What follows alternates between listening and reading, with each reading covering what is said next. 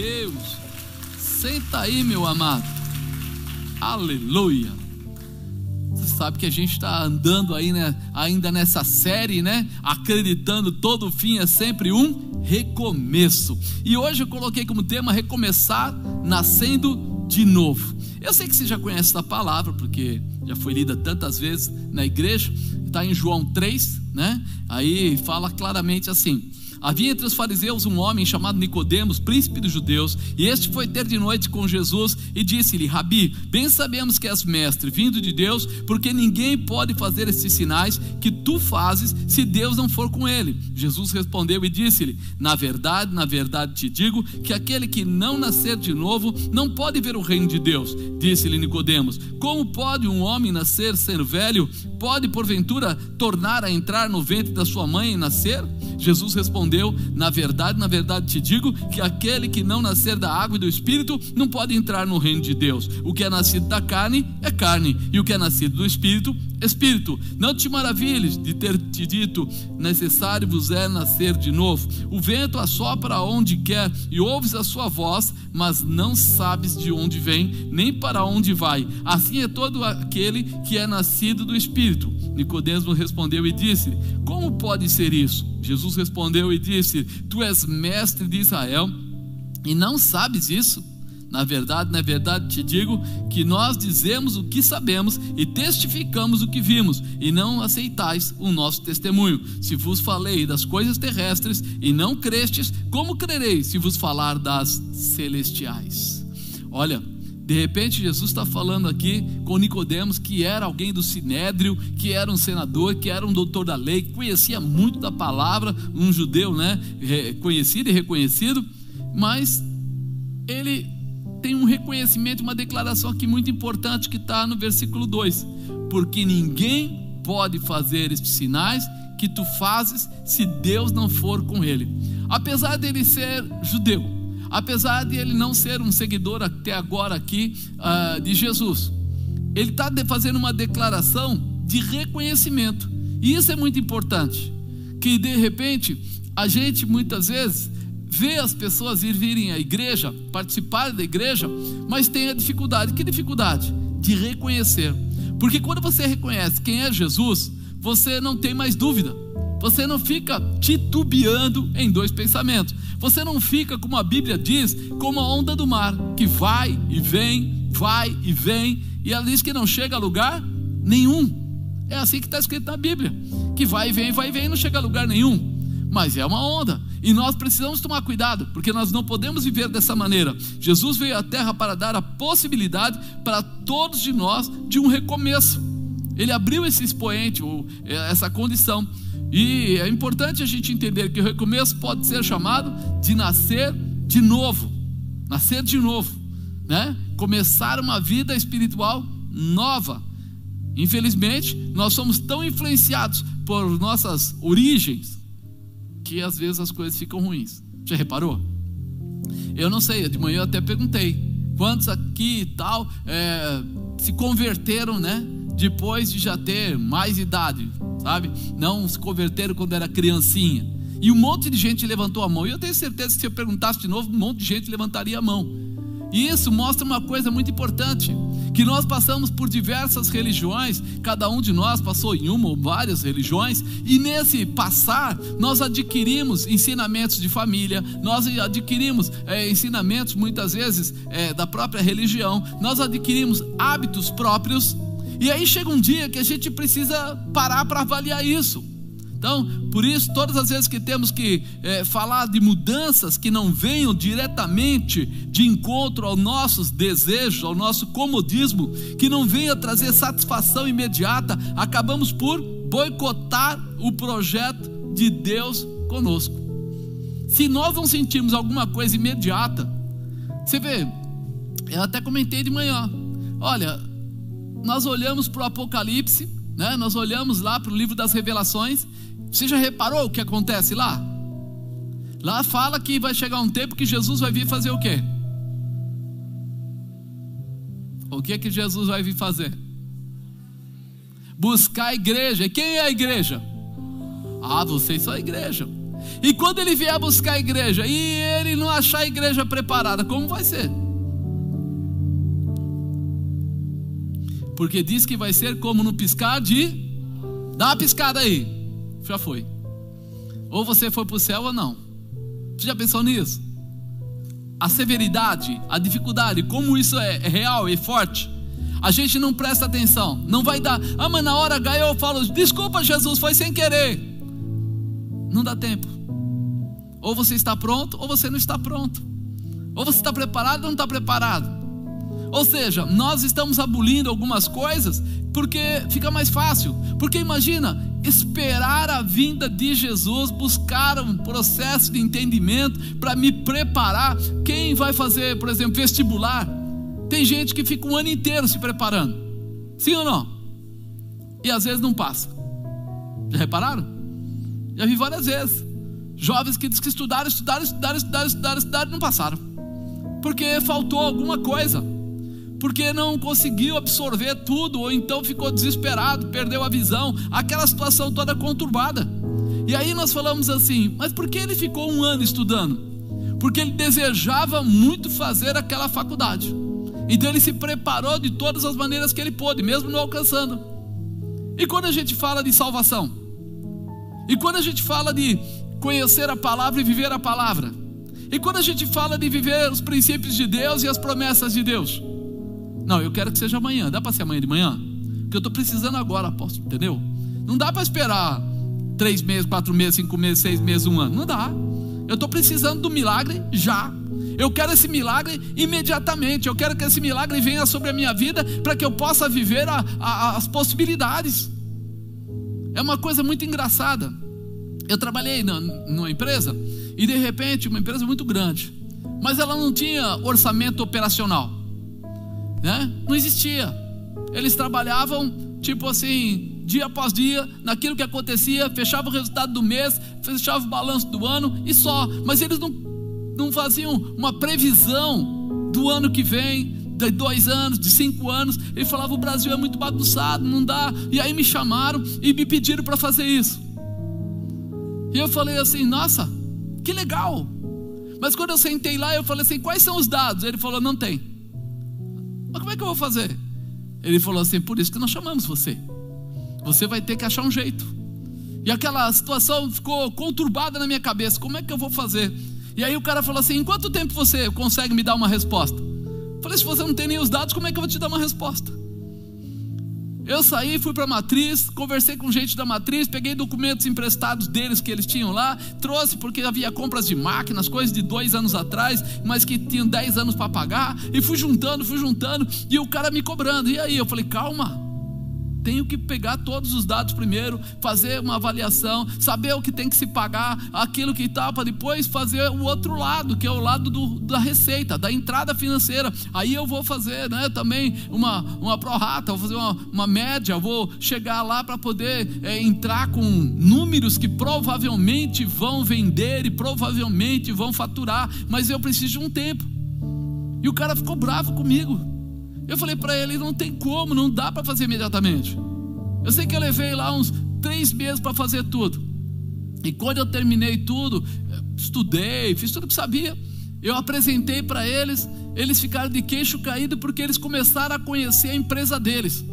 E era uma empresa muito grande, 1.500 funcionários, uma estrutura, aquela lá, mas eram 21 companhias interligadas fazer relatório, fazer uma porção de coisas, e aí me levaram para o escritório central. E aí o cara falou para o outro, falou assim: olha, ele levou três meses para fazer isso. Aí o que era experiente falou assim: só isso? Em três meses ele fez tudo isso. Aí o outro ficou assim, porque ele achava que eu estava demorando, que era muito tempo que eu tinha gasto. Mas ele entendeu, pô, a informação que ele conseguiu reunir, a estrutura que ele conseguiu montar, a gente não conseguiu e a empresa tem muitos anos. A gente não conseguia, ele conseguiu fazer. Nós precisamos entender, irmãos, que o tempo, ele é obrigatório para a gente preparar, primeiro de tudo, nós mesmos. E segundo, conhecer tudo aquilo que você vai lidar. Como é que você vai lidar com alguma coisa que você não conhece?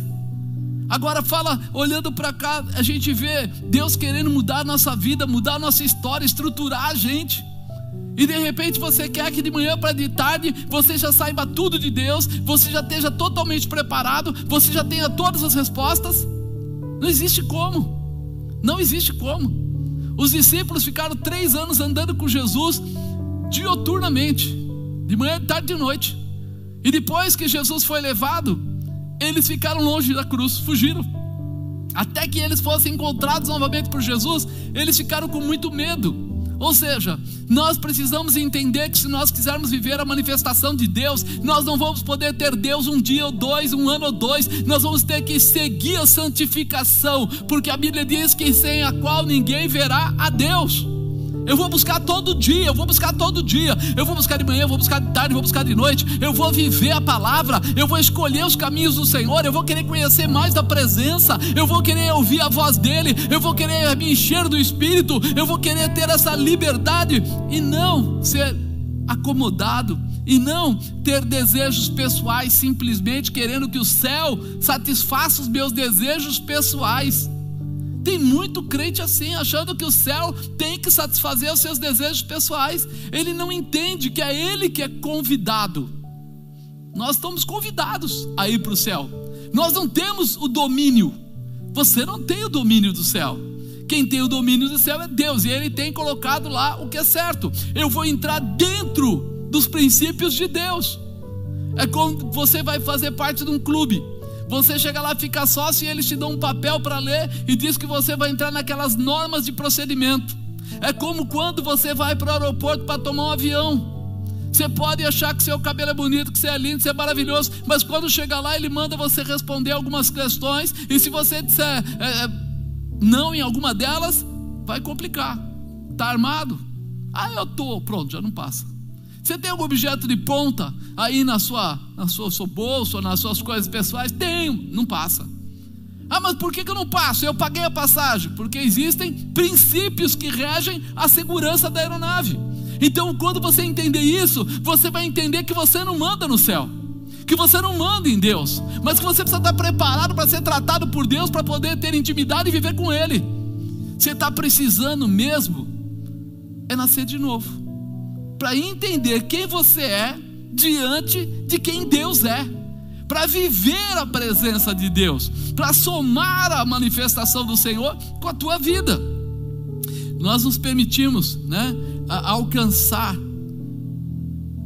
Deus preparou tanta coisa para nós e a gente não se permite. Se a gente se permitisse, a gente ia atingir. Ele preparou coisas tremendas para cada um de nós, mas eu preciso entender que eu vou ter que subir na direção dele, debaixo dos propósitos dele, nos princípios dele. Ah, mas aí não é minha vontade, querido. A sua vontade é adorar a Deus, amar a Deus. E eu tenho certeza que Ele jamais vai fazer algo que possa te prejudicar. Né? O primeiro projeto que Deus gerou para você foi ser filho de Deus. É. Quando Jesus veio, né? Ele veio para liberar a tua vida. Ele derramou o sangue dele. Você foi enxertado na videira verdadeira. Você agora não tem mais a visão do mundo, você tem a visão de Cristo. Por isso você tem a salvação. Por isso você tem uma nova vida. Mas como é que pode? Eu quero andar pelo mundo, mas eu quero ser do céu. Não existe muito como. Eu ando no mundo, mas não sou do mundo. Eu passo por aqui, mas não sou daqui. Eu sei quem eu sou. Eu posso sair daqui e viajar, sei lá, para Venezuela, posso viajar de repente para o Peru, posso viajar para vários países aí da América do Sul, mas eu passo por lá, mas não sou de lá. Eu não sou. Eu sou brasileiro. Eu sei quem eu sou. Eu sei da onde eu vim e onde eu devo voltar, o porquê eu vou voltar. Então eu preciso, antes de mais nada, me preparar para esse tipo de situação, né? Para nascer de novo, eu vou precisar de algumas coisas. Primeiro, conhecer a Deus. Diga, conhecer a Deus. Amado, quem conhece a Deus, olha, ele muda o perfil. Ele muda, sabe? Eu não sei se você já esteve perto de pessoas muito influentes ou importantes, mas você já reparou que ninguém chega perto de alguém que é muito importante de qualquer jeito? Não chega lá cuspindo no pé dele, não chega lá falando o que quer. Quando você está perto de algum grande diretor ou de algum né, alguém do governo grande, você vai com cuidado, você respeita. Quem conhece a Deus ele tem que pensar o que ele está fazendo. Havia entre os fariseus um homem chamado Nicodemos, príncipe dos judeus. Ele conhecia tudo da palavra. Você sabe que um judeu com 13 anos ele recita os, o Pentateuco, os cinco primeiros livros da Torá. Ele não, ele não lê. É diferente. Nós aqui, nós lemos. Eles decoram. Sabe o que é decorar? É você falar os cinco primeiros livros sem estar com ele na mão e sem errar. Não é o que você entendeu. Ah, vou falar. Olha, diz que tinha um cara chamado Moisés que não, não, não, não. Vai seguir exatamente como a palavra está escrita. E é isso que começa a mostrar quando ele fala assim: era um príncipe dos judeus. Era alguém que conhecia muito da palavra. E este foi ter de noite com Jesus e disse-lhe: Rabi, bem sabemos que és mestre, vindo de Deus, porque ninguém pode fazer esses sinais que tu fazes se Deus não for com ele. Ele não estava falando simplesmente pelos sinais, ele estava vendo sinais, mas ele sabia que o que ele estava fazendo não era comum, não era qualquer pessoa que conseguia fazer, não era de qualquer maneira que poderia acontecer. E é isso que nós não estamos muitas vezes apressando ou entendendo. Quem aqui já teve um milagre de Deus na sua própria vida? Faz assim. Você lembra? Sim? E quando você lembra disso, o que, que você pensa? Pô, foi legal, mano. Foi bacana. Pensa bem. Se ele fez um milagre na sua vida, quantos mais ele pode fazer? Se ele começou uma obra, a Bíblia diz que ele é fiel para terminar a obra que ele começa. Diz que ele não se arrepende, que ele não é homem para que se arrependa, nem né? aquela coisa toda. Aí você sabe disso, sei. E por que você fraqueja? Por que você volta atrás? Porque de repente você disse que conhecia Deus, eu, eu brinco muito, né? A gente até conversava outro dia, o pastor Juliano, falando, né? um novo convertido recebe, parece que as bênçãos mais, e na verdade não é que o novo convertido recebe mais as bênçãos, é que ele se entrega mais para as bênçãos. O novo convertido, quando você fala para ele que é para ele orar, ele vai orar. Quando você fala para ele, Deus manda dizer para você, ele fala, se Deus falou, fechou. Ele respeita normalmente o, o, o, seu pastor, o seu líder, porque ele acredita que ele é um profeta na vida dele. E aí o que acontece? Sinais e maravilhas. E aí vai passando o tempo. Daqui a um tempo, sabe o que as pessoas começam a achar? Eu também sou de Deus. Coré não fez assim com Moisés? Ele foi lá e falou: Eu sou tanto de Deus quanto você. E você está falando que é para fazer assim, assim, assim. Ele falou: Ó, oh, não acho que tem que fazer não. E aí Moisés foi falar com Deus. E aí, muito chateado, poxa vida, eu estou aqui fazendo tudo e olha o cara. E Deus falou para ele: manda eles se afastarem do resto da congregação. Alguma coisa bem diferente vai acontecer. A terra abriu e Coré morreu. Ele e a família dele. Uau, que loucura é essa? Todo mundo é de Deus, mas tem um problema. Alguns têm propósito de Deus na vida, e aí nós temos que saber respeitar os propósitos, porque quando você respeita o propósito, você atrai o propósito para a sua vida, e você passa a ter um propósito também na sua vida. Eu não nasci crente, eu fui para uma igreja, cheguei naquela igreja e encontrei um homem que Deus tinha um propósito com a vida dele entrei debaixo da cobertura dele. Não entrei dizendo assim, ó, eu estou entrando debaixo porque um dia eu quero ser. Não, não, não, não. Eu aceitei ser orientado. E no meio da trajetória, coisas foram acontecendo. E aí um dia ele fala assim: Olha, Deus me manda dizer que você vai ser levantado a diácono. E eu falei: Não precisa, eu já tenho cargo na empresa. Ele falou: Você não entendeu, você vai receber uma unção sobre a sua vida. E aí eu aceitei. Foi lá. Passa um tempo lá, mais um pouco, e de repente é, novamente acontece o fato, até de uma forma mais inusitada, porque eu estava tendo a consagração e eu estava na porta recepcionando as pessoas. E aí alguém vem me chamar e diz: Olha, o nosso bispo está chamando você com urgência. E eu corri lá pensando que ele precisava de algum serviço, porque eu era um serviçal dali. Então eu pensei que ele estava me chamando para que eu fosse até lá para que eu é, entregasse alguma coisa. E quando eu cheguei lá, ele falou assim: ajoelha aí, porque Deus está mandando eu consagrar você evangelista. E eu fiquei assustado, não entendi mas foi consagrado naquele dia. A cada vez que você entra debaixo do propósito, o Senhor estabelece um novo propósito com a sua vida. Nós às vezes não percebemos que o que nós estamos fazendo está nos distanciando do propósito ou nos aproximando do propósito. Quando Jesus chamou aqueles doze, ele não chamou aqueles doze porque eles eram amigos da família, simplesmente, ou porque ele gostava mais de pescador do que do resto. Não. Jesus chamou aqueles doze para treiná-los, para eles serem aqueles que iam levar esse ensinamento adiante. Dos doze viraram 70, dos 70 viraram os 500, e aí foi se multiplicando. Quando nós entendermos isso, nós não vamos tentar fugir da orientação, nós vamos nos posicionar, conhecer a Deus.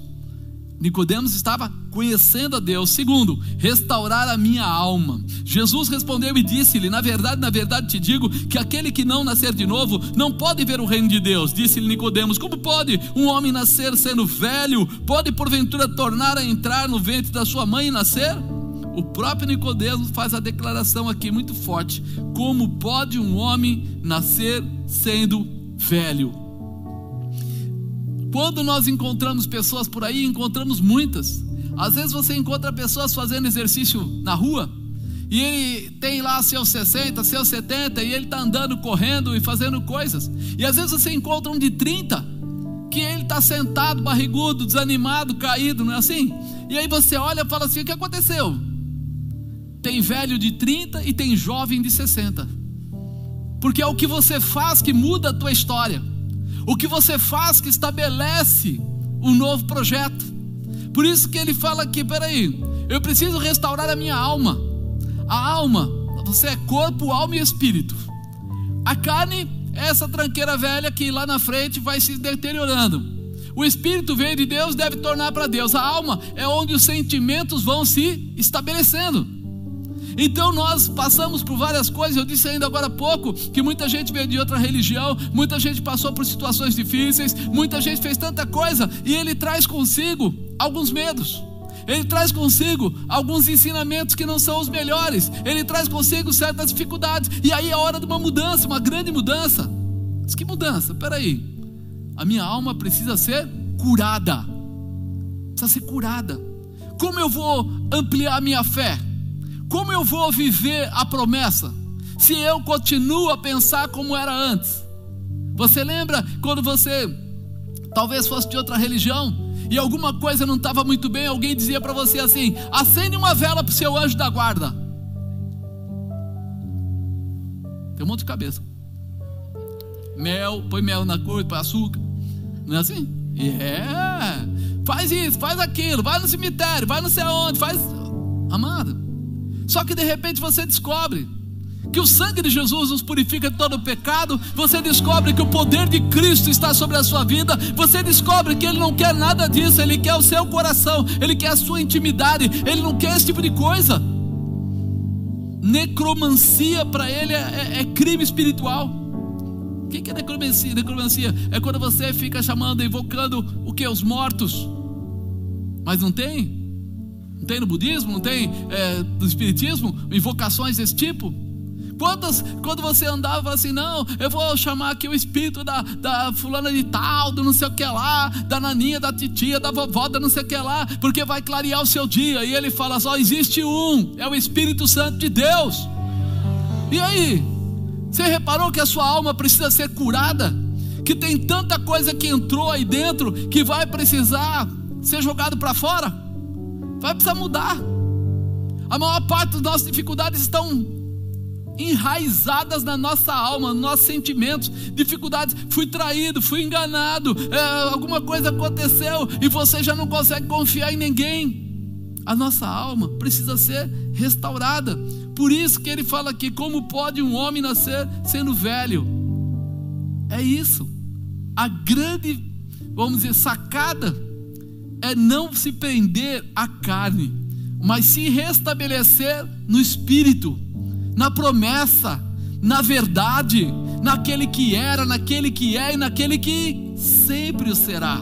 Por isso não fica velho. Quando você sair dessa terra e for para o céu, não sei quantos anos você vai ter, mas uma coisa vai acontecer: você vai receber um corpo incorruptível não tem mais dor, não tem mais sofrimento, não tem mais nada disso. E aí, como é que vai ser novidade de vida? Então é isso que nós precisamos começar a ter uma nova visão. ele, o velho, quando ele renasce, ele se torna novo. Alguém que recebeu a Jesus com 50 anos de idade, novinho em folha, começando tudo de novo, recebendo uma manifestação especial, e com 60, novo, porque a sua alma foi restaurada. Agora ele tem um novo posicionamento. Tem gente que fala: o espírito foi restaurado? Não, irmão. O espírito que está nele pertence a Deus.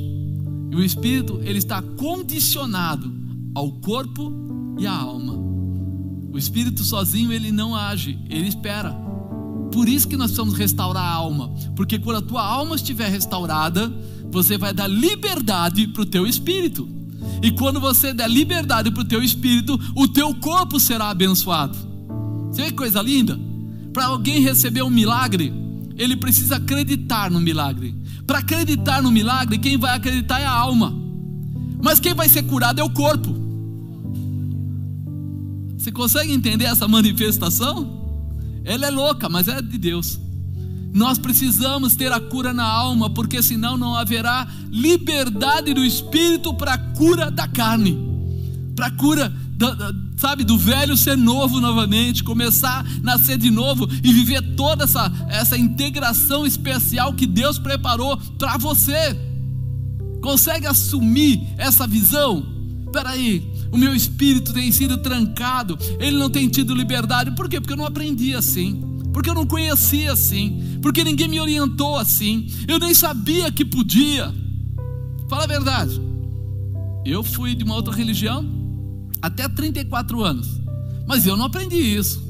Eu não aprendi que o Espírito Santo de Deus interagia comigo. Não aprendi. Então eu aprendi assim, que Jesus é o Filho de Deus, eu aprendi. Eu aprendi a, a, o Pai Nosso Ave Maria, aprendi. Eu aprendi o Salve Rainha, o Credo Deus Pai, aprendi. Eu aprendi tanta coisa, irmão. Só que o Espírito Santo para mim só era no sinal da cruz, mais nada.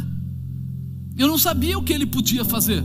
E de repente eu vou para uma igreja e alguém diz para mim assim: Olha lá, eu olho alguém está falando em línguas. Eu falo: O que é isso? Ele fala assim: Isso é a manifestação do Espírito Santo. Eu falo: O quê? Como é que é esse negócio aí? Espírito Santo. Oh, mas eh, eh, tem dicionário? Eu queria saber o que ele está falando. Falou, não, isso daí só interpretação de línguas. Tá, mas que isso? É dom. Também é do Espírito Santo. O quê? E aí a pessoa foi lá em Coríntios 12, abriu e falou: lê aqui, ó, nove dons que já estão, é seu, você tem direito, você só precisa liberar o seu espírito para que ele tenha o que? Um encontro. O Espírito de Deus testifica com o teu espírito. E quando você dá liberdade para o teu espírito, não é mais dominado pela tua alma, aí você começa a desejar e receber tudo que o Espírito Santo tem para você. Essa manifestação tira você de velho e coloca você de novo, restabelecido para a glória e poder de Deus, restabelecido para um novo tempo, restabelecido para viver e realizar sinais e maravilhas. Porque se eu perguntasse para a tua carne, ele ia dizer assim: não, cara, não dá. Fisicamente é dois palmos. É um tanto assim. Não, não. Na alma já não existe isso. Quando você liberar o teu espírito, aí um mais um dá 101, 123, dá uma opção de coisa. Aí a enfermidade pode ser extirpada da sua vida através de um ato de oração ou de fé na Rasui canta labrou que narabachébia, bigodobro como que abiadianda labahai. O Senhor está te chamando para nascer de novo. O Senhor e derrabou-se aqui abdai. Ele está liberando a tua vida. Ele está dizendo para você: Oh, Shebrai, Asebia, canta, Núbria, Quebede, Anabrahai. Rasga agora tudo que é velho. Ei, estabelece o que é novo. Chama a presença, porque eu quero liberar a tua alma para que ela possa liberar o uso do Espírito Espírito, a manifestação do Espírito, e você vai sentir alegria na sua carne, você vai sentir prazer naquilo que o Senhor tem preparado. Neca, sobre, Debe, Anúbia. Tem tanta coisa, meu irmão. Por isso, não é possível alguém desejar novidade de vida continuando a pensar como velho, sem nenhuma novidade de vida. Você precisa reconhecer que o Espírito Santo já foi derramado sobre a terra. Ele já está aqui. Ele não vai estar, ele já está aqui. Mas e por que, que eu ainda não sinto tudo que essas pessoas sentem?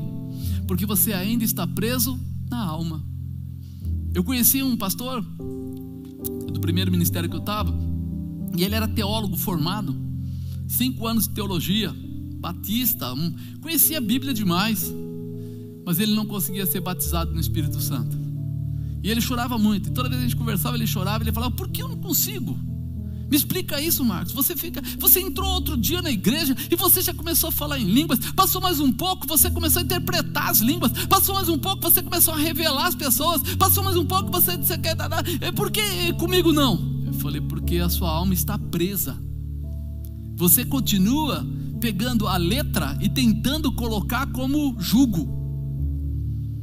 A palavra é ensinamento, é direção, mas ela não pode controlar você. O teu coração tem que estar ligado em Deus. O teu espírito precisa conhecer a Deus. Você precisa ter essa liberdade, sair de velho para ser novo. A vida dele ficava presa e ele não entendia porque ficava presa. Porque ele estava totalmente amarrado naquilo que ele, é, sabe, quando a pessoa acha que aquilo foi feito assim, não pode mudar nem um centímetro para a esquerda, nem para a direita, tem que ficar daquele jeito, e Deus está falando o quê? Ei, Sou eu o Deus da sua vida. Eu posso mudar todas as coisas. Imagina a, a dona Bispa e eu, de repente a gente é, fez faculdade, ela comércio exterior, eu administração, a gente fazia tudo com budget, tudo com, com relatórios, a gente sabia o que ia acontecer em janeiro, o quanto a gente ia gastar até dezembro. A gente tinha assim item por item, centavo por centavo, a gente sabia exatamente como entrava de dinheiro, como saía, as férias fica com isso, faz com aquilo, tinha todo um, um, um, um demonstrativo pronto. E aí de repente a gente se converte. E aí de repente Deus fala assim: agora é comigo. E aí de repente os controles começam a sair fora da, das nossas mãos. Você sai da empresa, fica ali, ela sai da empresa, fica lá e nós começamos, né, a viver de uma forma que falava assim: eu tenho que ir no supermercado com 200 reais, mas eu costumava gastar 400, 500, até mais. Como é que vai ser agora? Aí eu olhava para ela, sabe o que ela estava fazendo? Porque eu pensei, vou levar a máquina de calcular para ir falando: põe um, 10 reais, põe outro, 5 reais, põe outro, um real, para não passar um limite. Ela falava: não, agora é hora da fé. Como é que é isso? Então, vamos lá. Senhor, nós vamos pegar o que é necessário. E aí, enquanto a gente estava pegando, ela estava assim: obrigado, Senhor, por essa, por essa batata, obrigado, Senhor, por causa disso. O Senhor é o nosso cuidador. O Senhor, eu, eu ia atrás dela na mesma que ela estava fazendo. Eu também, obrigado, Senhor, glória a Deus, aleluia, misericórdia, obrigado. Vamos lá, Senhor. E tal. Quando chegava no caixa, irmão, dava 199, 198, nunca passou. E a gente trazia tudo que precisava. Isso é viver pela fé. Isso é acreditar que o Espírito está coordenando a tua alma ao ponto de você conseguir conversar com Ele e Ele mexer nas coisas de uma forma especial. Isso nós fizemos durante um bom tempo. Deus falou que ia ficar desempregado um ano na época, eu fiquei desempregado de, de acho que era 4 de abril de um ano a 5 de abril do outro ano. Certinho. Ele falou a data e aconteceu a data. E aí a gente aprendeu essas coisas. Espera aí, eu preciso nascer de novo.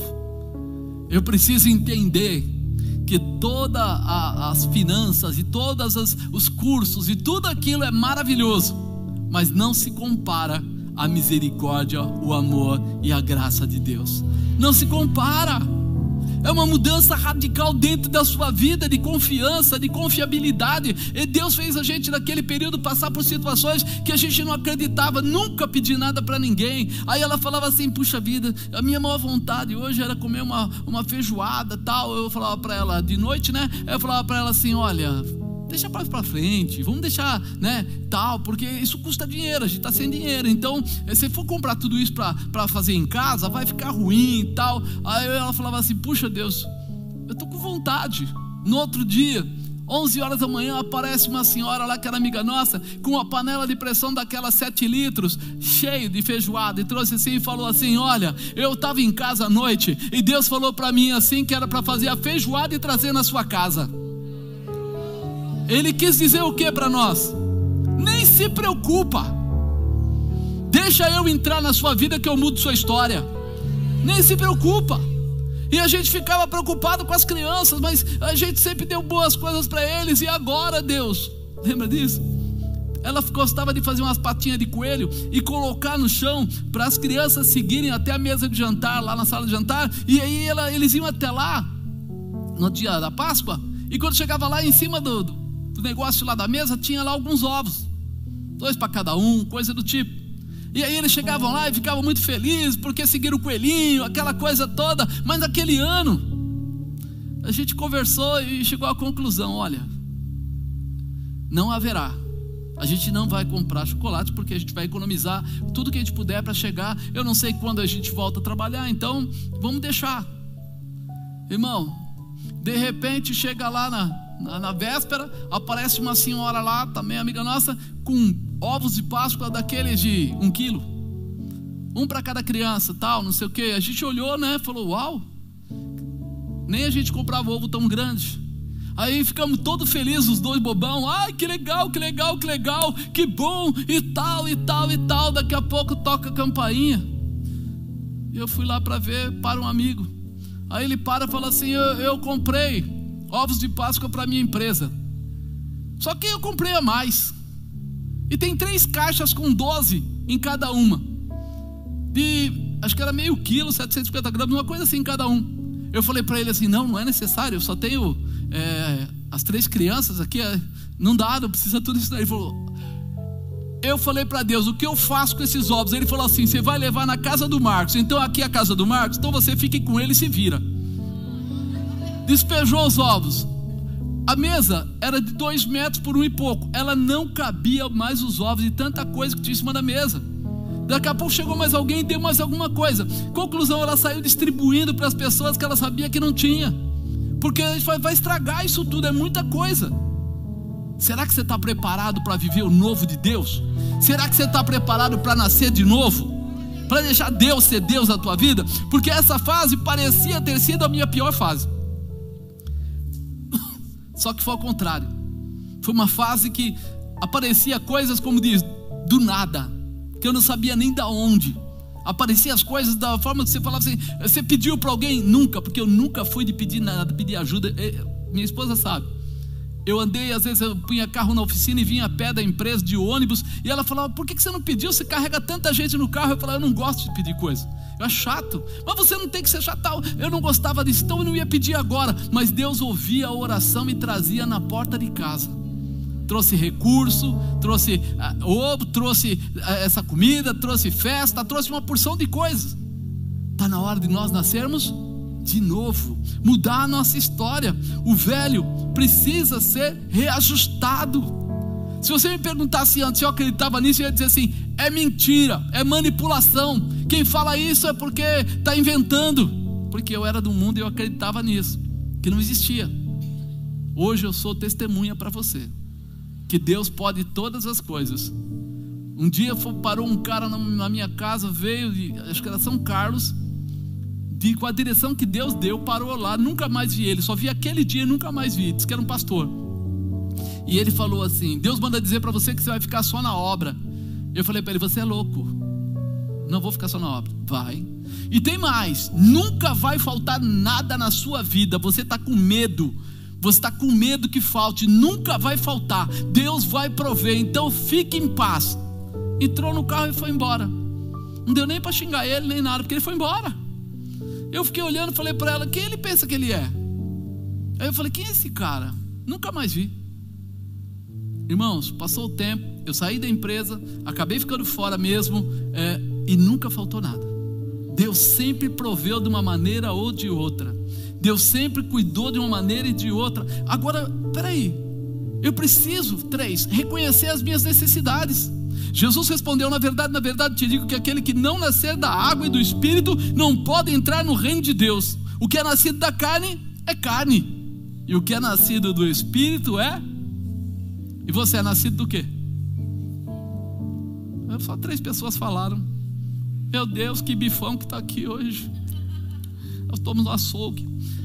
O que é nascido da carne é carne, o que é nascido do espírito é espírito. Não tive maravilhas de ter dito isto, necessário vos é nascer de novo. Nicodemos era considerado alguém muito importante no sinédrio, né? E ele precisava nascer da palavra e nascer do espírito. Nós lemos a palavra, e quando você lê a palavra assim, tecnicamente, você é quase um historiador conhece a vida de Jesus, conhece o que está acontecendo, sabe a história, pá, pá, pá, pá, pá. Mas quando você lê a palavra espiritualmente, ela é revelada.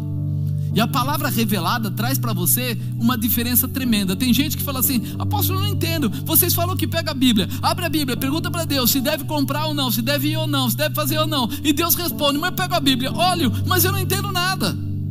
Porque você já está andando pelos dons. Então, se você está andando pelos dons, a palavra não é simplesmente a palavra, ela é uma revelação de Deus para a tua vida, ela é uma revelação de Deus para mudar a tua história, para você conseguir compreender o que Ele quer mostrar para você. Com certeza você tem visto tantas pessoas fazendo coisas erradas no mundo, coisas loucas mesmo, né? Você vê pessoas é, matando filhos, filhos matando pais, é, casamentos se estragando, é, esposa e marido, é, tanta coisa, crime de colarinho branco, governo aprontando mil e duas. Você vê tudo isso aí, assusta, assusta. Os pancadões aí, meninas de 14 anos tendo segundo filho. E aí todo mundo diz que isso daí é liberdade. Isso não é liberdade, isso é uma maldição. Se fosse liberdade, estava todo mundo feliz. Ao invés de estar feliz, está arrastando aí um bonde nas costas, um peso. Não tem como mudar isso. Imagina você chegar lá no meio destas pessoas e dizer: é necessário vocês nascerem de novo. O que, que você acha que ia acontecer? Você chegar no meio do pancadão e falar: parou, parou, deixa eu falar algo para vocês. Eles iam querer te matar. Eles iam querer, porque eles não entendem, né? Até os direitos humanos diz que a Bíblia ela prega ódio, porque ela prega o que? O que é certo. E eles acham que a liberdade é um negócio bom. Eles não pensam que tem um monte de gente morrendo, sofrendo, é, se perdendo, estragando família, é, gente nas drogas, né? A, a, até as faculdades. Outro dia tinha um, um, reitor aí dando uma entrevista na internet falando que estão é, pensando o que é que vão mandar dentro da, da faculdade, que aqui a maconha é normal, né? Fumar uma maconhazinha baseada, ele chamou. Fumar baseada é normal, quer dizer, olha a visão que a pessoa tem. Uma visão deturpada, distorcida, que não melhora em nada o caráter das pessoas, que não ajuda em nada e é o reitor. O reitor é o maior cargo que existe dentro de uma faculdade. E aí você começa a falar assim: "Oh, é por isso que Jesus falou para Nicodemos, Nicodemos, desculpa a honestidade, mas necessário vos é nascer de novo."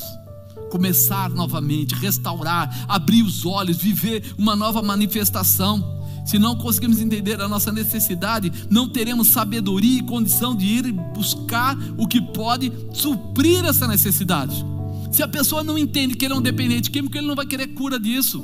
Se a pessoa não entende que ele está com problema no casamento, ele não vai ter restauração do casamento. Se a pessoa não entende que ele está vivendo por um mundo podre e está começando a acreditar que o podre é bom, ele não vai conseguir se melhorar.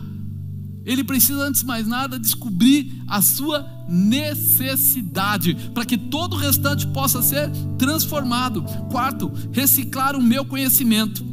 O vento assopra onde quer, ouves a sua voz, mas não sabes de onde vem nem para onde vai. Assim é todo aquele que é nascido do Espírito. Ele fica à mercê, ele fica à disposição. Nicodemos respondeu e disse-lhe: Como pode ser isso? Jesus respondeu: Tu és mestre em Israel e não sabes disso?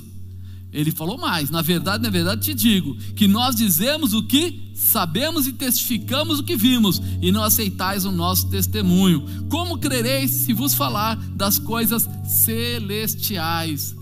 Querido, o crente é tido como louco, é tido como alguém, às vezes, né, com problemas. Por quê? Porque ele já viveu, ele já viu. Você já viu alguém independente que ser curado? Conhece alguém? Conhece, Fabinho? Você já viu algum cara que foi ladrão ou que assaltava ser restabelecido e passar a ter família, tudo? Você já viu alguém que tinha uma enfermidade grave ser curado e ter vida própria, abençoada? Você já viu alguém que andava aí fazendo maldade para os outros e hoje gosta de ajudar as pessoas? Você vai falar isso lá fora, os caras falam assim: isso é louco, tá fora, isso não existe. Mas Aqui Jesus está dizendo exatamente isso. Nós dizemos o que sabemos e testificamos o que vimos. Nós já vimos sinais, já vimos libertação, já vimos pessoas ficarem endemoniadas e ficarem libertas. Já vimos tudo isso. Mas só quando você vive isso é que você acredita. Senhora, minha sogra, Dona Maria, uma época ela começou a ir na Igreja Universal e ela falava assim: Olha, o pessoal fica endemoniado lá. Eu falava, Dona Maria, isso é tudo combinado. Eu era do mundo e falava assim: Isso é combinado. O cara é pago para cair lá, para poder fazer aquele chabu todo e não sei o que. Marcos não brinca com isso. Aí eu falava para ela: Que nada, a senhora é velhinha boazinha, por isso que eles enganam a senhora. Se fosse comigo, hum, se fosse comigo. Aí o dia que ela falou: Eu profetizo, você vai ser meu pastor, Deus vai te pegar. Eu falei: Vai nada. Em pouco tempo eu estava sendo pastor.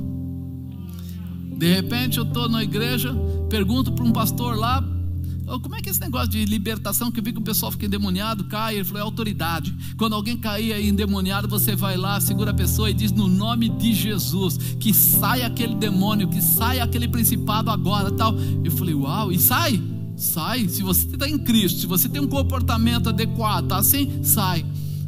Irmão, próximo culto, olha, eu, ele me ensinou isso no domingo, na segunda-feira tinha um culto. Eu vou no culto na segunda-feira, estou eu aqui, Dona Bispa aqui do lado, e tinha uma senhora aqui do lado, e de repente, quando o pastor lá na frente fez a oração, a mulher aqui do lado caiu endemoniada. Eu falei, chegou a hora de eu ver se é verdade. Dei um mergulho em cima dela. Voei daqui para lá, pá, catei já lá embaixo, e, e em nome de Jesus, sai! A mulher levantou, coloquei ela de pé. Falei, rapaz. Aí o pastor, um dos pastores veio correndo, foi aqui que caiu uma pessoa endemoniada. Eu falei, foi, mas já foi liberta. Já foi liberta. Você já fala até mais grosso, né? Você fala, foi liberta. Já foi liberta. Tem mais alguma? Aí eu falei, nossa, eu falava para a senhora, minha sogra, que, que aquilo era fantasia. Que vergonha.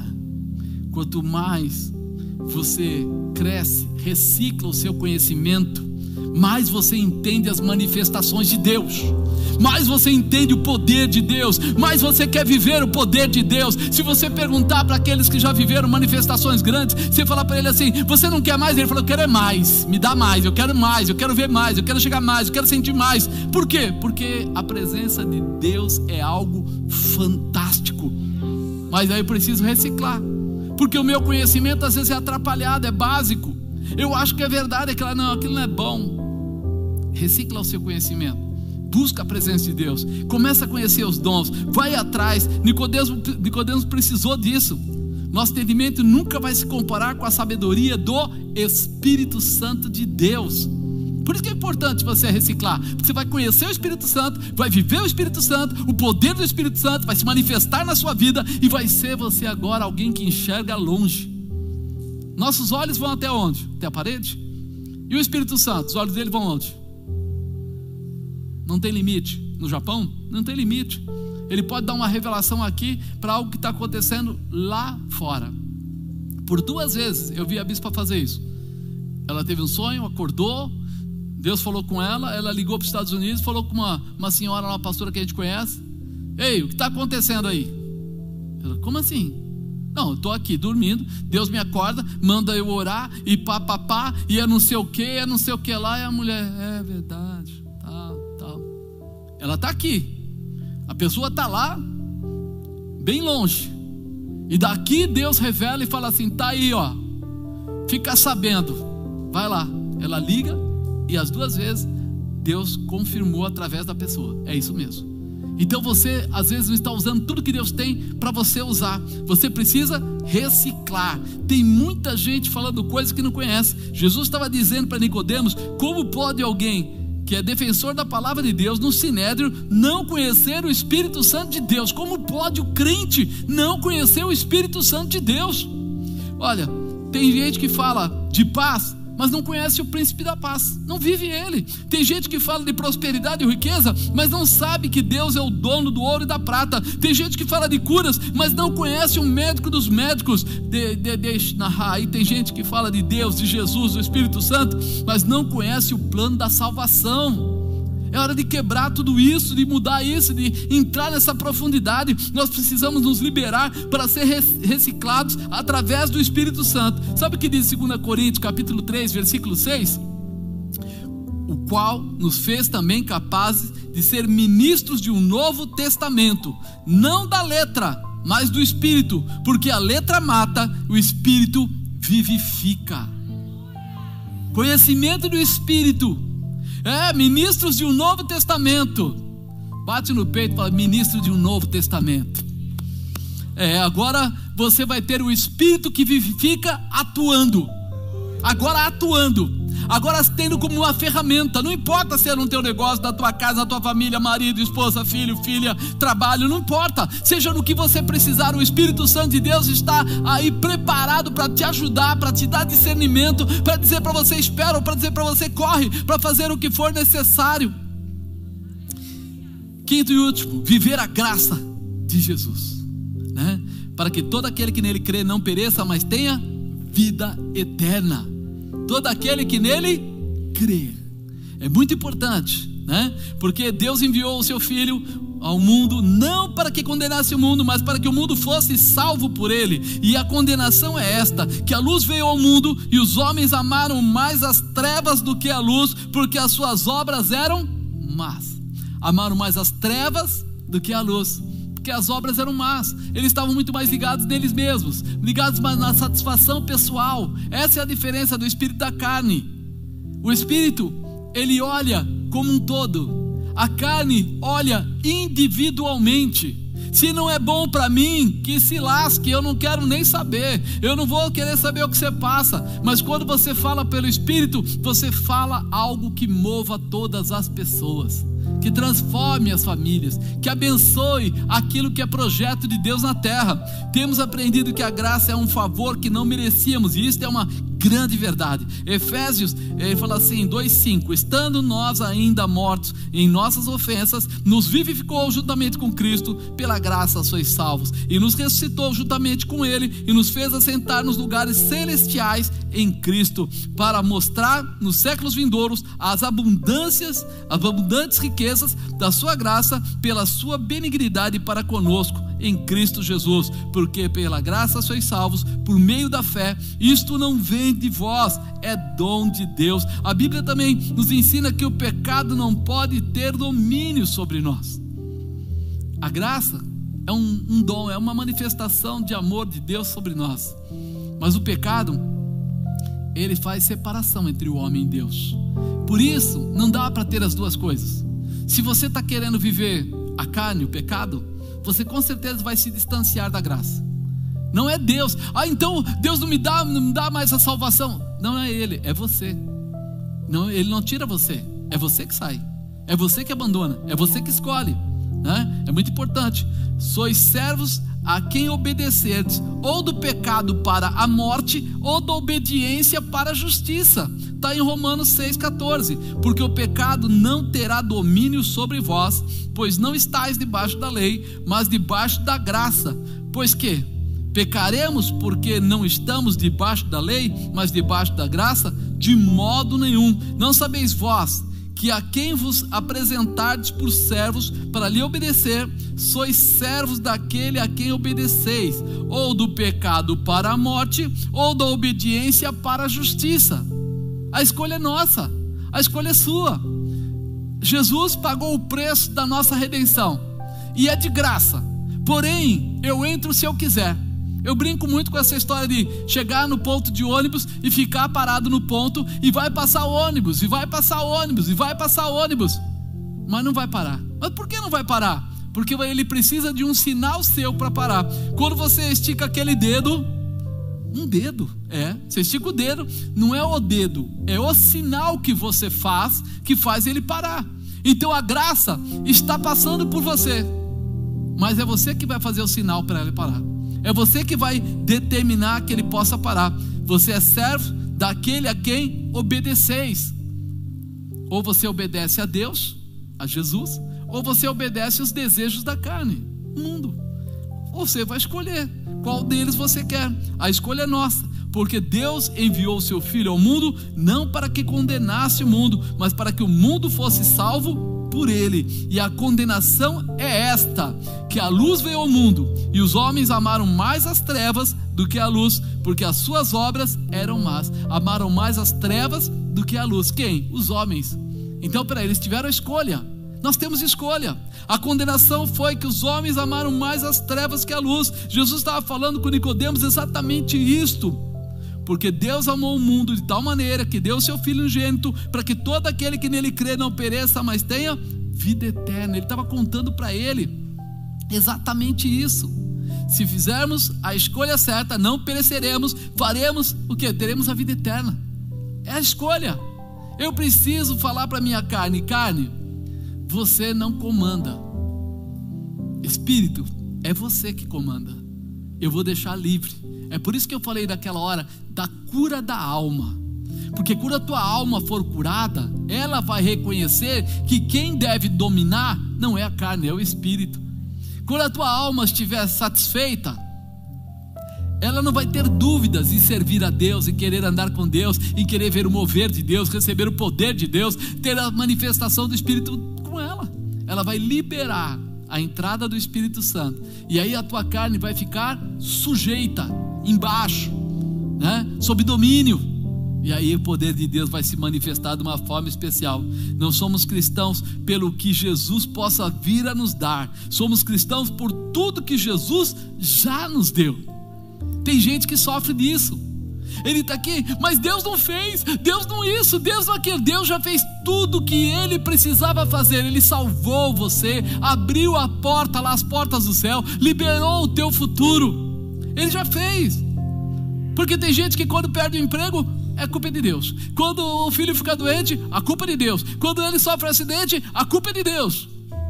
Irmão, pensa um pouco. Será que você faz tudo só exatamente o que Deus pede ou você faz coisas que você sente? Será que as tuas horas do dia você gasta orando ou você gasta se distraindo? Né? Então é muito importante. Não somos cristãos pelo que Jesus possa vir a nos dar, somos cristãos por tudo que Jesus já nos deu. Salvação, intimidade com Deus, dons, vida eterna e etc. Não é obrigação sermos fiéis a Jesus e seus ensinamentos, não é obrigação.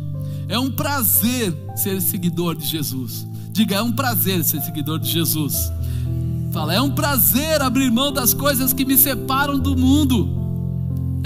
Abrir mão das coisas que me separam mundo é um prazer, não é? Não é julgo. O que tem ardido no seu coração será o que você buscará com todas as suas forças. Sabia disso? Aquilo que arde no seu coração é que vai fazer você se direcionar. Você vai começar a entender que quando começa a mexer com o seu coração, ocupa a sua mente, sua alma. Daqui a algum tempo você está pensando, você dorme pensando naquilo, acorda pensando naquilo. Sim ou não? Já pensou nisso? Quantas vezes você fez isso? Quantas vezes você começou a avaliar uma dependência. Poxa vida, o dia que você falou que ia comprar o carro, aquela noite você pensou no carro o tempo todo, e o dia que você falou que ia naquela festa. Tem mulher que até quando vai no, no cabeleireiro lá, para cabeleireiro para fazer as chapinhas, as coisas, ela fica pensando: amanhã eu vou lá, amanhã eu vou lá, amanhã eu vou lá, amanhã eu vou lá. Não cabe outra coisa na cabeça dela, só fica aquilo ardendo. No dia seguinte ela perde a hora? De jeito nenhum, né? De maneira alguma porque aquilo é o que arde no coração. Será que o que arde no seu coração hoje é intimidade com Deus? Que arde no teu coração é esse prazer de servir ao Senhor? Porque para nascer de novo eu vou precisar conhecer a Deus, restaurar a minha alma, reconhecer minhas necessidades, reciclar o meu conhecimento e viver a graça de Jesus. Só isso. Essas cinco coisinhas simples demais podem mudar a tua história. Nicodemos mudou a vida dele. Ele conheceu a Jesus, foi discipulado por Jesus. E eu estava até de manhã comentando que quando Jesus morre, os discípulos todos saem fora. Fica só João no pé da cruz, junto com a Maria Madalena e a Maria, mãe de Jesus. O resto dos discípulos, cada um vai para um lado. Pedro nega, aquela coisa toda, desespero, medo. Era bíblico, estava na palavra de Deus que ia é, abater o pastor e as ovelhas iam se dispersar, é normal. Só que é engraçado, quem é que foi pedir o corpo de Jesus lá para Pilatos? José de Arimateia. E quem ficou responsável ou se responsabilizaram para envolver aquele corpo naquele lençol e guardar num, num túmulo? Nicodemos e José de Arimateia. Nicodemos entra aí. Ele ainda nem conhecia, vamos dizer assim, o livro das revelações. Nem sabia que daqui a, a aquele momento, daqui a pouco, daqui a pouco, Jesus estaria fazendo o quê? Ressuscitando. Ele não sabia. Ele, na verdade, amou Jesus por aquilo que ele conversou e conheceu de Jesus. Por isso eles foram lá e tomaram, pegaram, assumiram. E, e até na quarta-feira eu vou falar um pouco sobre isso novamente, mas acontece uma coisa muito interessante: que ele dá, né, 100 arretéis, que era uma medida, cada retel é 350 mais ou menos gramas de um, um produto né, de nardo ou de qualquer outro unguento, ele dá 100. Um arretel era igual 300 denários, 300 dias de trabalho. E ele deu 100 para poder envolver Jesus e colocar ele no lençol. Ele nem era aparentemente convertido profundamente. E ele passa na frente dos apóstolos, dos discípulos. Eles dois entram nessa, pegam Jesus. José de Arimateia pega lá um lençol novo, zerado, coisa cara.